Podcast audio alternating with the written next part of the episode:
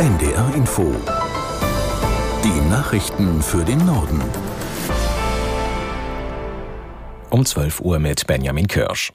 Der Bundestag hat für das laufende Jahr die Schuldenbremse erneut ausgesetzt. Die Abgeordneten stimmten mehrheitlich für einen entsprechenden Antrag der Ampelkoalition. Aus der NDR Nachrichtenredaktion Christiane Rüther.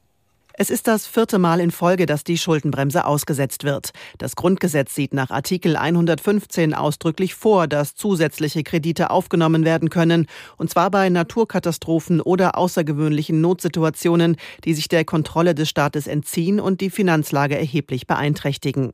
Für 2023 hat die Ampelregierung die Aussetzung der Schuldenbremse mit den massiv gestiegenen Energiepreisen infolge des Ukraine-Kriegs und der Flutkatastrophe im Ahrtal begründet. Sie wollte damit bereits ausgezahlte Gelder nachträglich rechtlich absichern.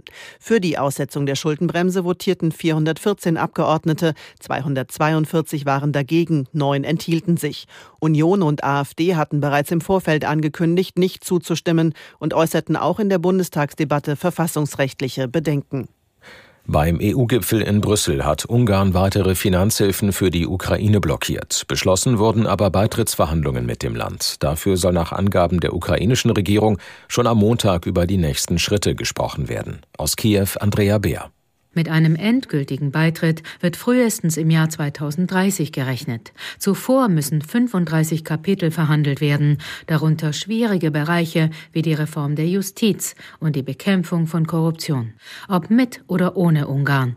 Die Ukraine werde weiterhin finanzielle Unterstützung durch die Europäische Union erhalten, gab sich Außenminister Dmitro Kuleba im ukrainischen Fernsehen überzeugt. Länder, die bereit seien, Geld zu investieren, würden dann eine Koalition Koalition bilden und der Ukraine das Geld über EU-Mechanismen zur Verfügung stellen.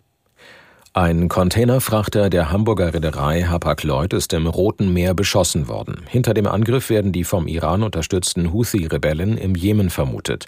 Verletzt wurde nach Angaben von Hapag-Lloyd niemand. Aus Hamburg Wiegand Koch.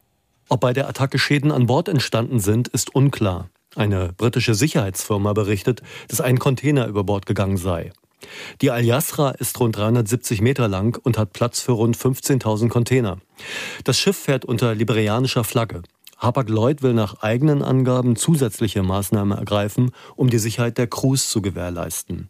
Weitere Details nennt die Reederei bislang nicht. In den vergangenen Wochen hat es bereits mehrere Angriffe auf Schiffe vor der jemenitischen Küste gegeben, auch auf ein US-Kriegsschiff. Die israelische Armee hat nach eigenen Angaben die Leiche eines Franzosen geborgen, der von der Hamas als Geisel verschleppt worden war. Außerdem sei ein Hauptquartier der Islamisten in Gaza-Stadt zerstört worden. Die USA dringen weiter darauf, dass Israel mehr für den Schutz der Zivilbevölkerung in Gaza tut. Aus Tel Aviv Clemens Fehrenkotte.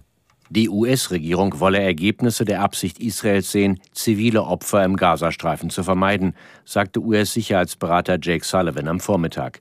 Es gebe eine, Zitat, grundlegende Frage der Würde, die das palästinensische Volk wiederum, Zitat, als menschliche Wesen verdiene. Dies sei der israelischen Regierung mitgeteilt worden, sagte Sullivan zum Abschluss seiner Gespräche mit Premierminister Netanyahu und seinem Kriegskabinett.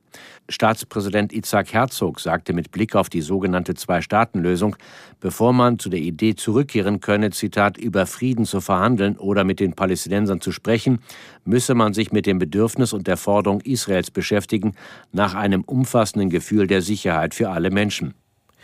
Im Süden von Sachsen-Anhalt hat es auf der Autobahn 38 einen schweren Unfall gegeben, der durch einen Falschfahrer verursacht wurde. Laut Polizei sind dabei drei Menschen ums Leben gekommen. Unter den Toten ist der Falschfahrer und zwei Frauen in einem anderen Auto. Der Fahrer war vor dem Unfall vor einer Polizeikontrolle geflüchtet. Zwischen Querfurt und Eisleben raste er dann frontal in das entgegenkommende Auto. Die A38 musste wegen des Rettungseinsatzes Richtung Göttingen gesperrt werden. Auch ein Hubschrauber war daran beteiligt. Das waren die Nachrichten.